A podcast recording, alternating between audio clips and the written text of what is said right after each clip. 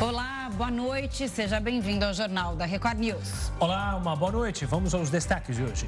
Ministro da Fazenda, Fernando Haddad, anuncia pacote para tentar equilibrar as contas públicas do governo em 2023. Polícia Federal encontra proposta de decreto para a instauração de estado de defesa na sede do Tribunal Superior Eleitoral, na residência do ex-ministro da Justiça, Anderson Torres. Novo pedágio começa a ser testado. O sistema promete trazer mais agilidade e fluidez para o motorista.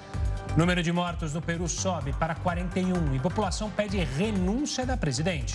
E ainda, mercado de jogos de celular está em alta no país e brasileiros já gastam mais de 3 bilhões de reais no segmento.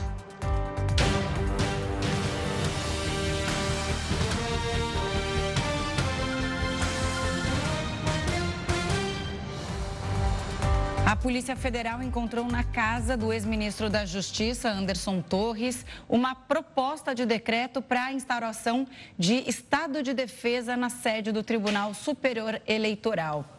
O repórter Matheus Escavazini está lá em Brasília e tem todas as informações, né, Matheus? Boa noite.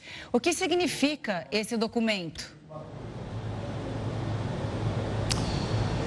Boa noite, Camila, Gustavo, boa noite a todos. O documento teria sido encontrado pelos agentes na terça-feira, é, durante um mandado de busca e apreensão na casa do ex-secretário é, aqui do DF e também ex-ministro do governo Bolsonaro, Anderson Torres. Agora, esse documento ele vai passar por perícia na Polícia Federal. A minuta desse decreto ela poderia ser usada pelo ex-presidente Jair Bolsonaro para ele então mudar o resultado das eleições e declarar estado de defesa na sede do Tribunal Superior Eleitoral. A intenção seria então reverter o resultado das eleições no ano passado, é, frente à derrota que ele sofreu no segundo turno para o presidente Luiz Inácio Lula da Silva. Anderson Torres, é, que fez uma publicação na terça-feira pelas redes sociais, disse que voltaria ao Brasil, segue nos Estados Unidos e já tem uma ordem ordem de prisão determinada pelo ministro do Supremo, Alexandre de Moraes. A expectativa é que Anderson Torres chegue ao Brasil amanhã. O pedido da Polícia Federal argumenta que houve descaso e conivência de Anderson Torres em relação à segurança do Distrito Federal durante os atos de vandalismo do último domingo. Camila, Gustavo. Obrigado pelas informações, Matheus. Uma ótima noite.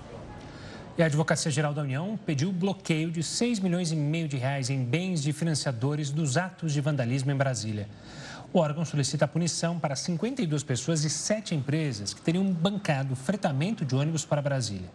O objetivo da AGU é manter a quantia bloqueada judicialmente até decisão final da Justiça.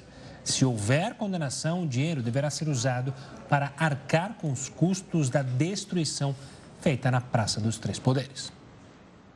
O ministro da Fazenda, Fernando Haddad, anunciou um pacote para tentar equilibrar as contas públicas em 2023. A equipe econômica do governo anunciou nesta quinta-feira as primeiras medidas para tentar reduzir o déficit das contas públicas neste ano e conter a alta da dívida no setor público. As principais ações anunciadas por Haddad visam aumentar a arrecadação. Entre as medidas está um novo programa de parcelamento de dívidas, chamado de Litígio Zero, que permitirá aos contribuintes sanar débitos com o governo por meio de refinanciamento e, ao mesmo tempo, permitir o ingresso de recursos para os cofres públicos mais rapidamente. Nós vamos perseguir esse objetivo. Qual é o objetivo? De que a despesa se aproxime da de 2022, como proporção do PIB, e que a receita se aproxime de 2022, como proporção do PIB. Me parece muito auto-evidente que essa é, uma, né, é, um, é um rumo adequado para a situação que a economia vive hoje. Outra medida é a extinção dos recursos para dívidas abaixo de 15 milhões, encerrando o litígio de forma mais rápida. Com a medida, a expectativa é extinguir quase mil processos no Conselho de Administração de Recursos Fiscais, o CARF, no valor de quase 6 bilhões de reais. Também foi anunciada a ideia de reduzir 50 bilhões em despesas por meio da revisão de contratos de programas e autorização para gastar abaixo do previsto na lei orçamentária. Que a gente tem um ganho de 50 bilhões esse ano, dos quais 15 serão permanentes pela mudança de cultura no próprio CARF. Então, 35 de receita extraordinária e 15 de receita ordinária a partir desse ano uma coisa também bastante dentro das, do, da razoabilidade, sobretudo à luz da qualidade dos processos que estão no CARF. O ministro anunciou a retirada do ICMS da base de cálculo dos créditos tributários de PIS e CONFINS. Ou seja, o crédito tributário que o contribuinte tem direito vai diminuir. A medida pode aumentar a arrecadação do governo em 30 bilhões. Segundo a equipe econômica, as medidas têm o objetivo de reduzir ou até mesmo acabar com o déficit primário no Brasil. Caso todas as medidas sejam executadas, o Ministério da Economia estimou que o saldo das contas do governo pode até mesmo ficar positivo em 2023. Mas nós entendemos que essas medidas aprovadas pelo Congresso, se tiver uma resposta que nós consideramos possível né, da autoridade monetária, eu acho que nós podemos pensar com muita tranquilidade em fechar 2023 com um déficit inferior a 1%.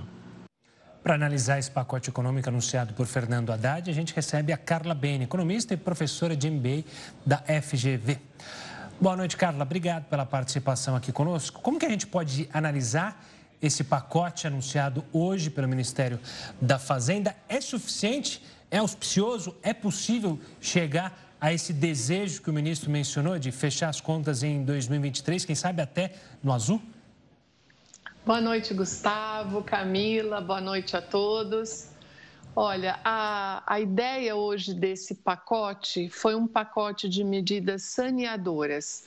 Em como é que funciona isso? De uma forma assim mais simplificada, para resumir o orçamento público, nós temos as receitas fiscais, aí nós descontamos as despesas que são as despesas obrigatórias e as não obrigatórias, e isso dá o famoso resultado primário depois você vai fazer o pagamento de juros e dar o resultado final. Então, por que, que eu estou falando isso? Porque este primeiro resultado primário, que foi muito conversado hoje nessa coletiva, ele está na ordem negativa de menos 2,3% do PIB. E o projeto que eles apresentaram é de fazer uma série de medidas na ótica da receita isso independente de, de reforma tributária, porque isso vai levar mais tempo, para que você consiga terminar o ano com um resultado negativo também, mas entre meio e 1% do PIB. Então, a ideia é justamente você melhorar a entrada do dinheiro no orçamento. Carla, é, uma dúvida que fica é que sempre tem os dois lados, né? O lado positivo, que seria diminuir esse rombo nas contas públicas, mas nem todas as medidas são vistas com bons olhos, né? Como, por exemplo, o financiamento de dívidas, isso por alguns especialistas, eu vou querer saber a sua opinião. É, o financiamento de dívidas é, de contribuintes, pessoas físicas e pessoas jurídicas com a União. Já tem um modelo antigo, que é o Refis, mas neste momento, o que você acha da aplicação dessa medida? O que eu observei hoje foi uma preocupação em dar uma segurança jurídica maior e regulamentar a estrutura do CARF, justamente para que você não fique com processos parados. Então, o processo parado é dinheiro parado que não entra na conta. Então, em alguma medida, eles também anunciaram que isso não seria um modelo de refis, seria uma mudança jurídica até em vários pontos para poder reestruturar essas dívidas de uma forma que o dinheiro entre no caixa da União. Então, nessa ótica, ela é interessante porque quando você faz a contabilidade de tudo que está parado, de tudo que não se resolve, do tempo do judiciário que isso daí está parado, realmente isso é um prejuízo para as contas públicas. Professora, é, uma das grandes questões também que foi levantada pelo ministro, ele diz: olha, é, possivelmente a gente não vai alcançar todas as metas que a gente está expondo aqui para vocês. Na sua avaliação, quais serão as grandes dificuldades para se chegar a esse objetivo maior para o final do ano? Quais serão as pedras, as possíveis pedras no caminho para o Ministério? Todas essas grandes é, reformas ou mudanças, pode ser uma, uma reforma orçamentária, uma reforma tributária, uma reforma previdenciária. Você tem sempre dois pontos em jogo: o executivo e o legislativo. Então, é um jogo ali entre essas, dois, é, essas duas estruturas, na medida que você tem um modelo que é o ideal. Então você, o normalmente o executivo faz o quê? Ele traça um modelo, ele traça um planejamento e depois isso vai para aprovação do Congresso. Então essa diferença entre o ideal e o possível e o realizável no momento, que vai ter a ver com as questões políticas, é essa diferença aí que sempre acaba acontecendo. Isso é uma, uma coisa normal. Então, o mais difícil é justamente fazer uma apresentação com os dados e fatos que consiga convencer o, uh, o Congresso para fazer as aprovações necessárias dentro do, da disputa ideológica, digamos assim, e de oposição que existe e que é natural ocorrer sempre, mas é dentro desse jogo que a gente coloca aí as pedras que você falou. Professora, ele também falou sobre o aumento dos impostos, né? O fim daquela isenção sobre os combustíveis de impostos federais. Eu vou comentar isso com você, mas antes eu queria é, dar uma notícia e queria que você acompanhasse com a gente aqui. A servidora Rita Serrano tomou posse hoje como presidente da Caixa Econômica Federal. É, a gente sabe que ela vai substituir a economista Daniela Marques. A escolha de Serrano foi feita pelo presidente Lula, que priorizou mulheres para os comandos dos dois principais bancos públicos do país, já que Tarciana Medeiros será nova presidente do Banco do Brasil. Essa solenidade aconteceu no dia em que o banco comemora 162 anos de história. Daqui a pouco, né, Gu, a gente traz a, as falas, mas eu queria que a senhora comentasse, então, sobre essa mudança no comando e o que isso pode trazer também de benefício junto com esses anúncios é, de hoje do, do, do ministro da Fazenda, Fernando Haddad.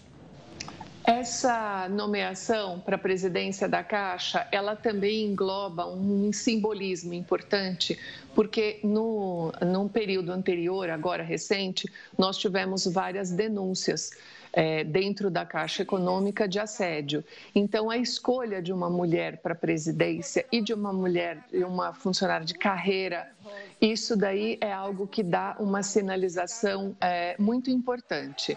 Agora, a gente precisa ver quais serão as políticas que vão ser usadas com a Caixa Econômica, justamente para a realização do projeto é, de governo atual. Vamos ouvir então a primeira fala como presidente da nova presidente da Caixa. A gente tem um trechinho. Está na ponto para a gente ouvir?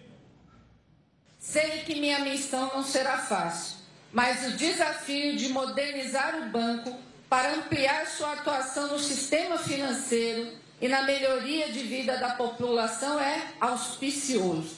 A instituição sobreviveu aos governos liberais da década de 90 que privatizaram praticamente todos os bancos estaduais e outras empresas públicas e se consolidou como a maior gerenciadora de programas sociais do país. O presidente Luiz Inácio Lula da Silva também falou, disse que acreditar em um crescimento da Caixa durante o governo e falou em aumentar o número de pessoas com contas em bancos do país.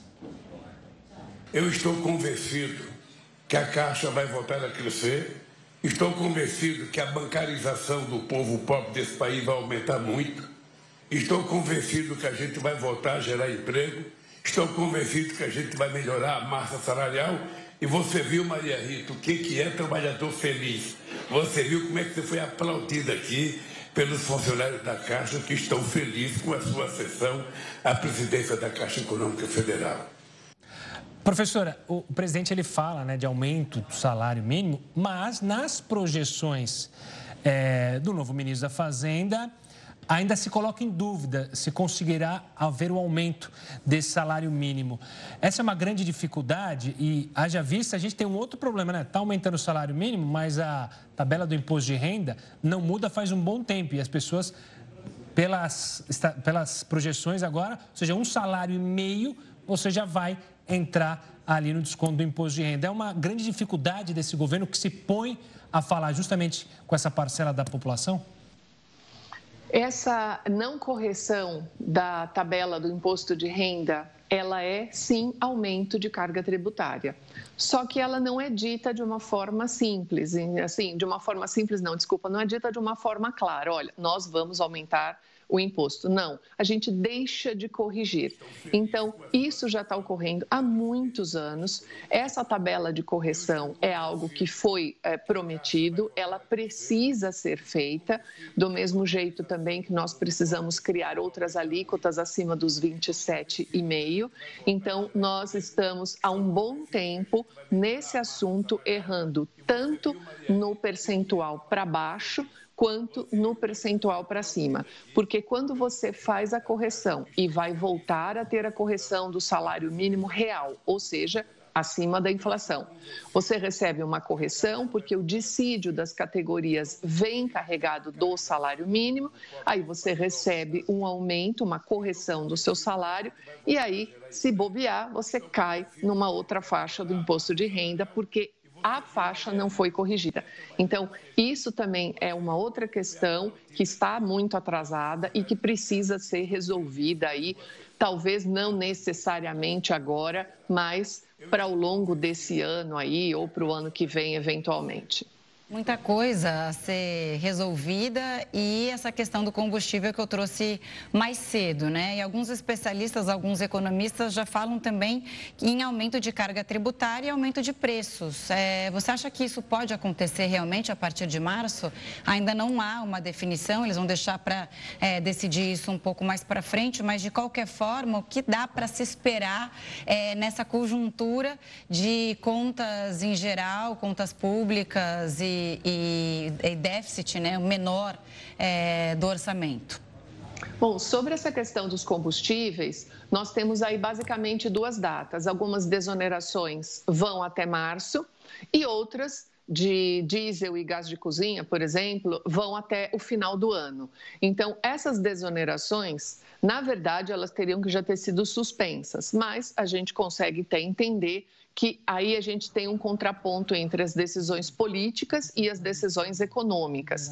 Então, como nenhum governo iria querer começar imediatamente né, a sua primeira semana e já ter eventualmente um aumento de combustível, você conseguiu uma prorrogação disso por um tempo, mas isso precisa ser ajustado, porque essa falta de arrecadação impacta nos estados. Então, os estados precisam dessa arrecadação arrecadação justamente para a questão da saúde e educação. Então, fazendo uma marra aí um pouco no que você me perguntou, esse será um ano muito intenso, de grandes decisões. Não podemos esquecer que até agosto temos é, é, a entrega do que será a nova âncora fiscal para se substituir o teto de gastos. Então, essa é uma outra discussão que também vai ter que ser passada pelo Congresso, aprovada. E a reforma tributária, que precisa vir centrada numa redução de carga tributária para bens e serviços e uma maior carga tributária para lucros, juros, dividendos, herança e patrimônio. Então, vamos ter muitas discussões e tensões aqui ao longo desse ano todo. Tá certo. Professora, obrigado pela participação aqui conosco e pelas análises. Um forte abraço e até uma próxima. Abraço, até a próxima. Tchau, tchau. Boa noite. Ainda na questão econômica, as ações das lojas americanas despencaram nesta quinta-feira depois da descoberta de um rombo de 20 bilhões de reais. Os papéis começaram o dia sendo negociados em leilão e a compra e a venda precisou ser suspensa. À tarde, com a operação normal, as ações caíram quase 80%, passando de R$ 12,00 para menos de R$ 3,00 cada papel. Na quarta à noite, a empresa comunicou a existência de inconsistências no balanço. No mesmo texto, informado que o presidente, com apenas nove dias no cargo, e o diretor financeiro renunciaram. O Conselho Federal de Contabilidade informou que um processo administrativo será instaurado para apurar o caso. Com esse impacto, o Ibovespa recuou 0,59% aos 112 mil pontos. O presidente Lula sancionou uma lei que define o CPF como o único registro de identificação. Com a publicação da lei no Diário Oficial da União, o documento deve ser usado para identificar os cidadãos nos bancos de dados dos serviços públicos. Além disso, o CPF deve constar no Registro Civil de Pessoas Naturais e em documentos de identificação emitidos pelos conselhos profissionais. Estão na lista certidões de nascimento, casamento e óbito, registros do PIS e PASEP, título de eleitor, carteira de trabalho, entre outros. O texto estabelece ainda que a inscrição do cadastro de pessoas físicas passa a ser o número de identificação nos novos documentos emitidos por órgãos públicos. Apesar de a lei já estar em vigor, ela estabelece alguns prazos. Órgãos e entidades terão 12 meses para adequar os sistemas e procedimentos de atendimento ao cidadão. E ainda terão 24 meses para que a comunicação entre os sistemas de cadastros bases de dados a partir do número de inscrição do CPF passem a funcionar. Agora a gente conversa com o Heroto Barbeiro, que está por dentro dessa nova lei. Heroto, boa noite. Como é que vão ficar os outros documentos? Lembrando que o Heroto é da época do SIC, né? Não era nem do CPF. Não há como negar. Vou negar agora, hein? Ah, eu, eu, tinha que soltar essa, né, Roto? Você tem aí do SIC ali o cartãozinho? Tá guardado aí na carteira? Tá guardado. Não, eu, eu nem levo ele porque se perder aquilo dá um trabalho desgramado, sei lá, Receita Federal e tirar um outro. Bom não levar, não. Mas tem um detalhe interessante que eu queria acrescentar a essa nossa reportagem, que é o seguinte. A, a, o registro geral que a gente tá, vai, tá, vai ser substituído agora, ele está completando quase 120 anos de idade. Para ter uma ideia, o primeiro registro geral aconteceu no ano de 1904. Pô, 1904? É. 1904, o presidente da República era um cidadão, então, chamado Rodrigues Alves, presidente da República. Bom, aí foi estabelecido, então, um, um registro geral. A primeira pessoa a receber o registro geral foi o chefe do Departamento de, de, de Registro da capital do Brasil. Então, 1904 era o Rio de Janeiro, exatamente um cidadão chamado Edgar Costa. Olha que interessante. Ocorre o seguinte: naquela época, o registro não tinha foto. Então, como é que você sabia se, aquela, se aquele documento pertencia ou não àquele cidadão que mostrava? Porque o registro tinha outros detalhes. Por exemplo, cabelos, cor do cabelo, cor dos olhos, se tem alguma cicatriz, se tem alguma, se tem alguma tatuagem. Isso era colocado no documento para você poder saber se a pessoa era aquela mesma. Ainda assim, é muito pouco, logicamente. Agora, interessante é o seguinte: ele foi andando, andando, andando, e ele acabou sendo modificado mais para frente. Quando então aí a gente teve esse aí, ó, aí apareceu a foto e você olhava a foto do documento. Mas o que é interessante lembrar também, o Gustavo lembrou do, do SIC, que é o Cadastro de Identificação do Contribuinte. Esse aí, da Receita Federal. Ele foi criado em 1968. O 68, como todo mundo lembra, período militar, é aquele ano brabo, é o ano do ato institucional número 5. Por quê? Porque até então não tinha cadastro nenhum na Receita Federal. Aliás, tinha algumas categorias, entre elas a nossa, de jornalista, que não pagavam imposto de renda. Então, a partir daí, a pessoa disse assim: qual é o número do SIC? Bom, esse SIC também andou durante muito tempo até que ele foi substituído pelo CPF, né, que é o Cadastro Geral do Contribuinte que a gente tem hoje em dia. É importante isso? É. Vai ficar mais fácil? Vai. Ou seja, a gente vai ter um único número e vai ser o número do nosso SIC. Detalhe, detalhe, o número do SIC tem nove números e mais dois dígitos. Eu já contei os meus, são nove, nove números e mais os dois dígitos. Não sei se vai ser mais fácil ou mais difícil a gente guardar. Eu conheço pessoas que até hoje, você pergunta qual é o seu SIC? O cara não sabe. Tem que olhar. Então nós vamos ter que decorar. Assim como a gente decorou o registro geral, o RG, a gente vai ter que decorar também o, o, o CPF. Detalhe, o registro geral, ele é feito pelo governo estadual. Então, o que, que acontecia? Cada governo estadual fazia o seu próprio RG. Então, tinha muita gente que tinha RG em vários estados da Federação Brasileira. E era fácil você, então, eh, esconder sua identidade ou praticar algum crime, porque você tinha três, quatro, cinco registros gerais no bolso. Eu me lembro de ter visto na região central de São Paulo, para quem conhece, a Praça da Sé, eles vendiam lá o RG. Você chegava lá, o cara dizia, quer comprar o RG? E ele tinha, por exemplo, de qualquer outro estado da Federação Brasileira, te levava no local, tirava a foto, botava lá e você saía com RG zerinho, zerinho e, consequentemente, claro, que os números não batiam. Quando houve a unificação, então o país inteiro vai ter que ter o mesmo RG, já melhorou muito. Porque aí, então, todo mundo teve que seguir o mesmo número e as coisas ficaram mais fáceis. Mas agora o passo é muito importante, eu acho que é uma coisa muito boa essa feita e foi sancionada agora pelo presidente, pelo presidente Lula, de que nós vamos então agora ter um único número, que é o CPF. Aos poucos, aos poucos, a gente vai, é, a gente vai se livrar do RG. Queria até contar um detalhe. O meu venceu aí há pouco tempo atrás, acho que umas três ou quatro semanas, e eu fui lá no Poupa Tempo aqui em São Paulo para renovar o meu CPF, perdão, meu, meu RG. Aí fui lá, né, o cidadão tirou uma foto minha na hora, hoje tira muito facinho, e aí ele perguntou o seguinte: quais são os dados que você quer colocar? Eu falei, mas pode colocar? Ele falou, pode. Eu falei, então coloca o meu CPF. Aí ele colocou o meu CPF. Falei, pode colocar outro dado? Ele falou, pode. Quais outros você quer colocar aqui? É, dá para você colocar meu número da OAB? Ele colocou lá meu número da OAB também. Agora, isso tudo vai acabar, porque então nós vamos ter um único número, os cartórios também vão, vão, vão nessa direção.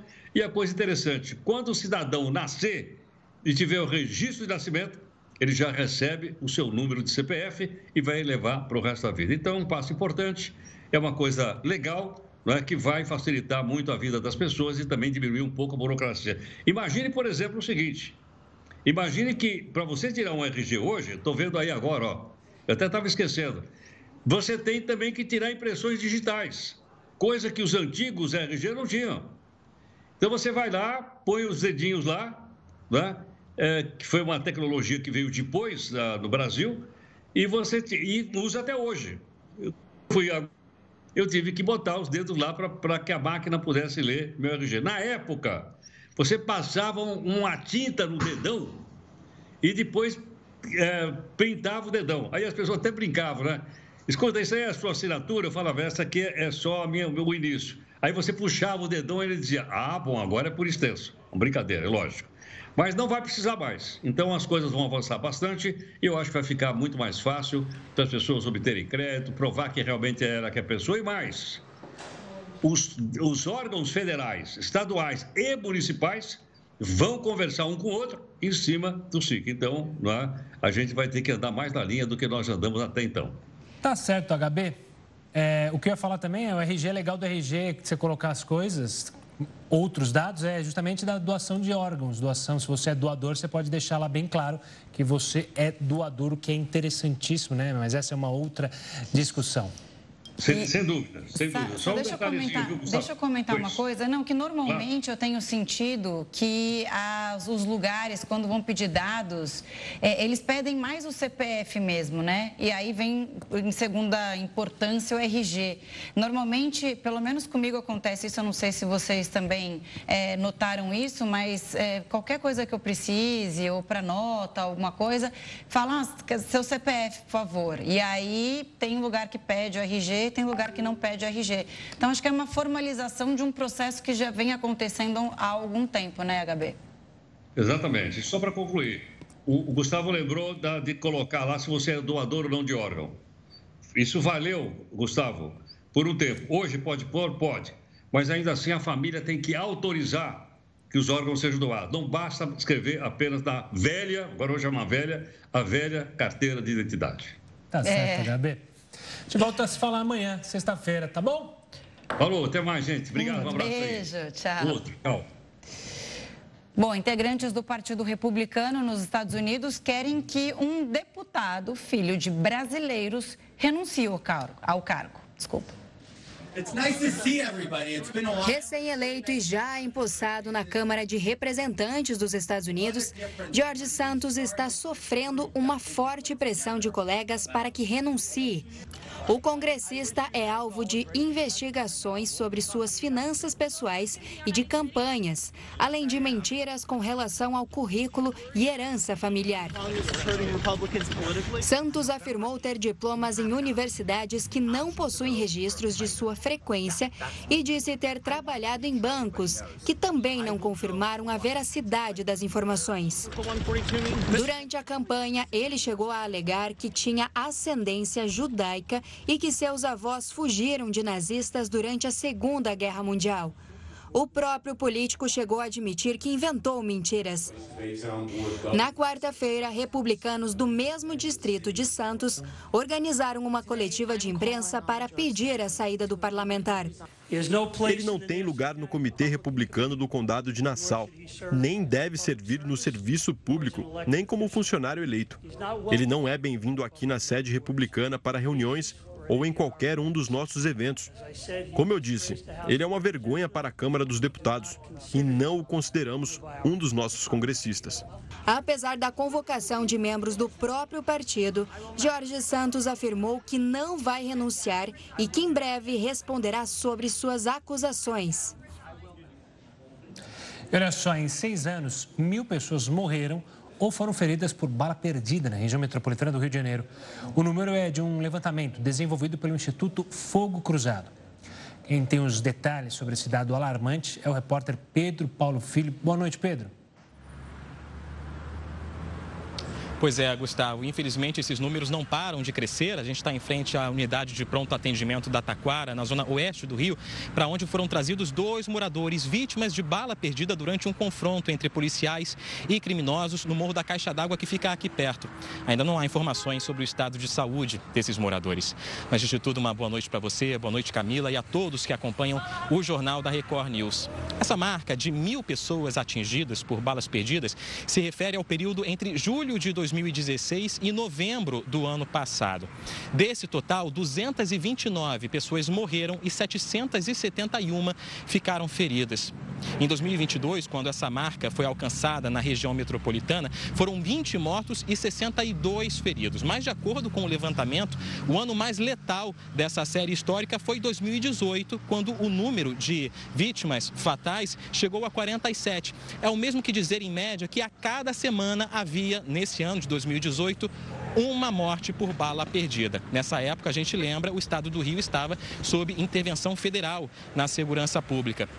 O estudo também fez um recorte sobre a faixa etária dessas vítimas. 87 crianças e 92 adolescentes ficaram, foram atingidos por balas perdidas e nem bebês que estavam na barriga das mães escaparam dessa violência. No total, foram três bebês que ainda nem tinham nascido e já tinham sido atingidos por um projétil. O levantamento do Instituto Instituto Fogo Cruzado também destaca como essa violência, esses tiroteios afetam negativamente o aprendizado das crianças, seja porque elas deixam de ir para as escolas ou então porque elas têm que lidar com o trauma de um tiroteio dentro das próprias instituições de ensino. E diante dessa pesquisa e desses resultados, o Instituto pede com urgência uma solução, um plano de segurança pública urgente para tentar acabar com mais vítimas de balas perdidas aqui no Rio. Camila e Gustavo. Triste realidade, né, Pedro? Obrigada, viu, pelas informações.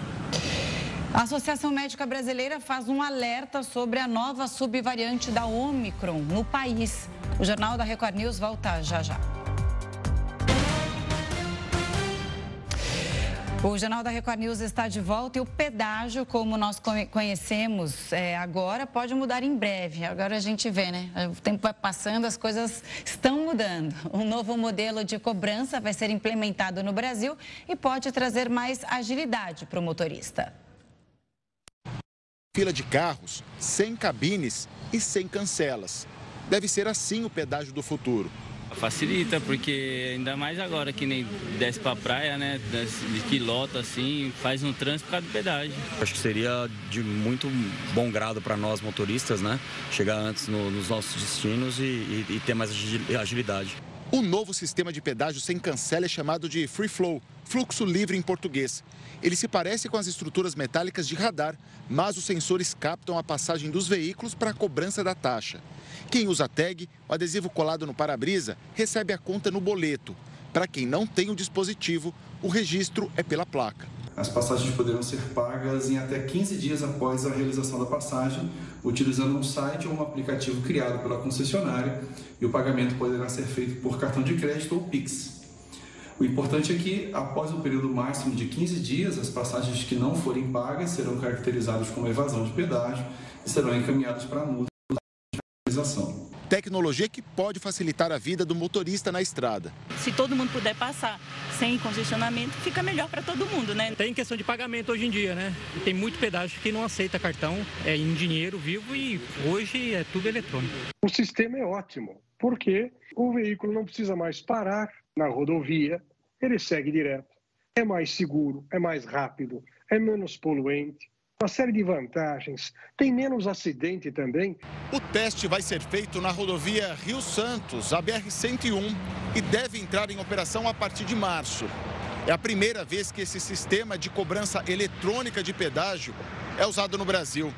Com o resultado da experiência, a tecnologia pode ser instalada em outras rodovias de diferentes concessionárias pelo país. O pedágio está sendo instalado em Itaguaí, Mangaratiba e Paraty. Nos locais dessas estruturas haverá uma ampla sinalização com placas e pinturas no asfalto, de modo que serão locais com bastante visibilidade, bastante identificação para que os motoristas reconheçam que ali é um ponto de cobrança. O novo sistema prevê descontos progressivos que podem chegar a 70%. Quanto mais o motorista passa pelo trecho, mais barato paga em cada taxa. Apesar de muitas vantagens, o especialista em mobilidade acredita que o sistema pode impactar na arrecadação do pedágio por causa de veículos irregulares que circulam pelas estradas. Hoje paga o pedágio porque tem a cancela, não tem como fazer. Na cancela ou ele paga ou ele não passa. E como não vai ter cancela, ele vai passar e não vai pagar nada. Isso vai gerar perda de receita para as concessionárias que vão exigir essa compensação do poder concedente e quem vai pagar então é a sociedade. Vai nos explicar essas mudanças e como elas devem afetar a vida dos motoristas é o Felipe Boarim Lasturina, advogado e professor de Direito Administrativo. Professor, uma boa noite, obrigado pela participação aqui conosco. A ideia é sensacional e tal, mas eu já fico pensando nas dores de cabeça. Por quê? São várias concessionárias espalhadas pelo Brasil. Quem circula muito vai ter que ter um aplicativo ou alguma coisa para passar e debitar o dinheiro da conta, ou então cartão de crédito.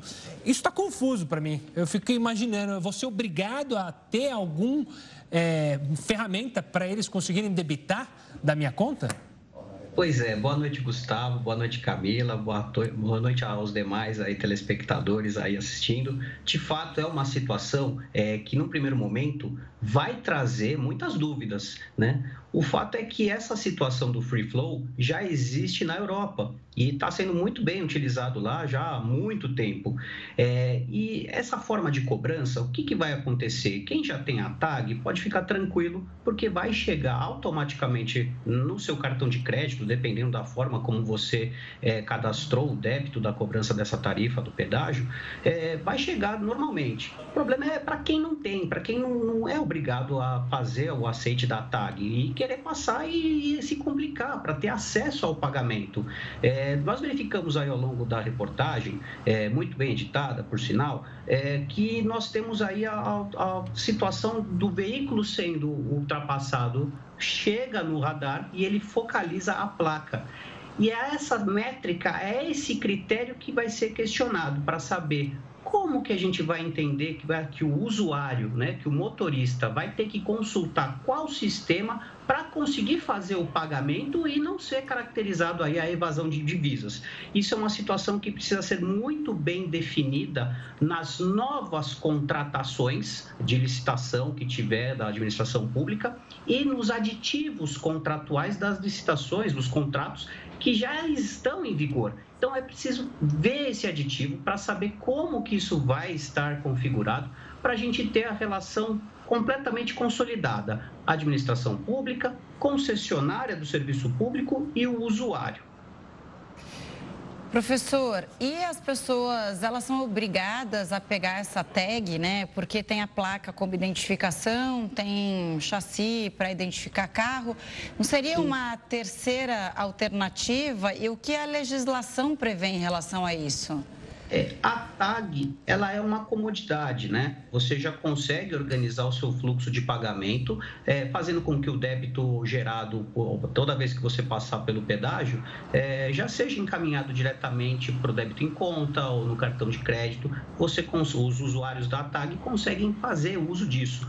Agora, quem não tem a tag e nem é obrigado a, a fazer o uso da tag, a contratação dessa tag, é, vai ter que ficar de olho é, na forma como a concessionária faz a indicação da cobrança. É necessário pelo que eu entendi, ingressar em um sítio específico eletrônico para puxar ali qual foi o dia que você passou no determinado pedágio e aí sim efetuar a cobrança, tanto aí fazendo pagamento por cartão ou por Pix, né? Eles facilitam dessa forma, né? Mas acredito que de toda forma a comunicação para o usuário, para resguardo da, da, do direito é, do consumidor, o usuário do serviço público pela legislação é considerado um consumidor, então ele vai ter que ter a maior formas de informações, as mais variadas formas de informação. Será que ele vai ser notificado? Como que isso vai se gerar? Eu acho que se ocorrer algum problema de comunicação nesse sentido, a administração pública né, e a concessionária é, vai acabar incorrendo aí numa situação é, prejudicial, porque às vezes pode acontecer de uma placa adulterada ser utilizada e o usuário daquele veículo é, jamais pensar que ele passou naquele pedágio e ele não correr, querer nem correr atrás para fazer o pagamento daquele, daquele pedágio que ele não passou. Então, precisa se cercar das mais variadas formas. Né? Juridicamente, nós precisamos retomar a, a, a, o cenário com macro, né? as mais variadas situações que o usuário pode enfrentar e qual é a melhor forma que ele pode fazer efetivamente o pagamento aí dessa tarifa. Outra questão que vai nessa linha do que vocês falaram, mas que não há irregularidade, porque a gente estava falando, por exemplo, de placa clonada, como é, o senhor citou, mas é transferência de veículos, ou seja, vai haver o risco de justamente eu vendi um veículo é, até essa, essa passagem de veículo que estava no meu nome passar para outro, para o comprador.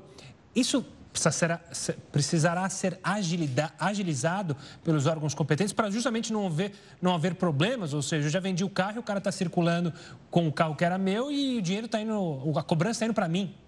Exatamente. Isso é uma situação que precisa ser verificada. É, no momento em que você vai licenciar o seu veículo, você já consegue verificar qual é o cenário administrativo em termos de aplicação de multa e eventuais outros encargos que porventura venha a ocorrer. É, é a partir desse momento que normalmente o condutor do veículo é surpreendido, né? O, o novo adquirente aí do veículo acaba sendo surpreendido com débitos do condutor anterior. Então, nesse sentido, é interessante manter aí é, um contato com o, o, vendedor antigo, justamente para poder encaminhar para ele, falar, olha, naquele período eu não havia ainda a propriedade deste, deste bem, do veículo, então é, esse, esse débito é seu, né? Tá certo. Obrigada pelas explicações. Vamos ver, né, como vai ser esse período de teste e o que, que deve acontecer. Exato, para efetivamente esse novo pedágio começar a operar no país. Muito obrigada, até a próxima. Eu que agradeço, até a próxima. Tchau, tchau. Tchau. tchau. E o número de mortos nos protestos que cobram a renúncia da presidente do Peru subiram para 41. A presidente Dina Boluarte vem enfrentando resistência de setores mais radicais que exigem a renúncia da presidente. Só nesta quarta-feira, um manifestante morreu e cerca de 30 ficaram feridos em Cusco, uma das cidades turísticas mais conhecidas do Peru. Em meio à crise, o Ministério Público abriu uma investigação por um suposto crime de atentado contra a presidente, que impôs um toque de recolher na região andina de Puno para frear as manifestações violentas. Segundo lote de documentos confidenciais foram descobertos na casa do presidente americano Joe Biden. Documentos confidenciais foram encontrados em um endereço secundário do presidente dos Estados Unidos. Os papéis são da época que ele era vice de Barack Obama. Na segunda-feira, a Casa Branca anunciou que, em novembro, os advogados de Biden tinham encontrado um primeiro lote de documentos em um escritório, que foi utilizado periodicamente por Biden de 2017 até sua campanha de 2020. Kevin McCarthy, presidente da Câmara de Representantes, pediu que o Congresso do país abra uma investigação sobre essas descobertas. O Departamento de Justiça dos Estados Unidos abriu uma investigação sobre o caso. E a Casa Branca não respondeu aos questionamentos de quando Biden foi informado sobre a descoberta e por que demorou dois meses para divulgar a informação. Por lei, os titulares de cargos federais dos Estados Unidos devem devolver documentos oficiais e classificados quando seu governo termina. O presidente afirmou não saber o conteúdo dos documentos e está cooperando com a investigação. Seus advogados devolveram os papéis para o arquivo. Novo exame promete diagnosticar a doença de Alzheimer 10 anos antes dos primeiros sintomas da doença. Você confere os detalhes em instantes aqui no Jornal da Record News. Estamos de volta para falar que autoridades da Rússia e da Ucrânia se reuniram hoje e não chegaram a um novo acordo sobre uma troca de prisioneiros durante as negociações na Turquia. O presidente turco, Recep Tayyip Erdogan, tentou aproveitar o encontro para promover negociações de paz, propondo inclusive a abertura de um corredor humanitário permanente na zona de conflito. A comissária de Direitos Humanos da Rússia, Tatiana Moskalkova, manteve as negociações em Ankara com um representante ucraniano e prometeu discutir a proposta com o presidente russo Vladimir Putin. O mercado de jogos de celular está em alta por aqui, isso porque os brasileiros gastaram mais de 3 bilhões de reais neste segmento. Os jogos de celular movimentaram muito dinheiro no ano passado. Segundo dados da pesquisa State of Mobile 2023, divulgado hoje pelo DataEye, o cenário global movimentou 109,5 bilhões de dólares, cerca de 564 bilhões de reais. O valor é 70 milhões de dólares a mais em relação a 2021. Desse montante, 640 milhões de dólares, o que dá por volta de 3,2 bilhões de reais, são do mercado brasileiro. O país que liderou o consumo dos games foi a China, que registrou um gasto de 217 bilhões de reais. O levantamento apontou também que o Brasil registrou 4,6 bilhões de downloads, sendo 160 milhões superior ao número de 2021. O que chama a atenção é que a maior parte do investimento dos jogadores mobile não é no aplicativo em si, mas em compras realizadas dentro do game. Os jogos, em sua maioria, são gratuitos, com a modalidade in-app purchase. Os jogadores, interagindo online, conseguem comprar itens dentro do próprio jogo para melhorar o seu desempenho ou até mesmo personalizar ali os seus avatares, os seus personagens. Os jogos de tiros foram os que mais movimentaram dinheiro.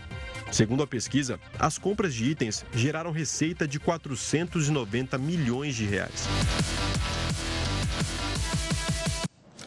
Vamos falar agora sobre os avanços na ciência. Agora, um simples exame de sangue pode diagnosticar a doença de Alzheimer 10 anos antes dos primeiros sintomas aparecerem. A técnica foi desenvolvida por pesquisadores na Suécia. Segundo a Organização Mundial da Saúde, atualmente 55 milhões de pessoas vivem com demência em todo o planeta, das quais entre 60% e 70% têm Alzheimer. A nova técnica mostra que biomarcadores no sangue podem apresentar alterações patológicas precoces a partir de mudanças em uma proteína específica. Para chegar ao resultado, o grupo colheu 164 amostras de sangue de 33 pessoas com histórico de Alzheimer na família e 42 com predisposição patogênica herdada. O Jornal da Record News vai para um rápido intervalo e volta já já.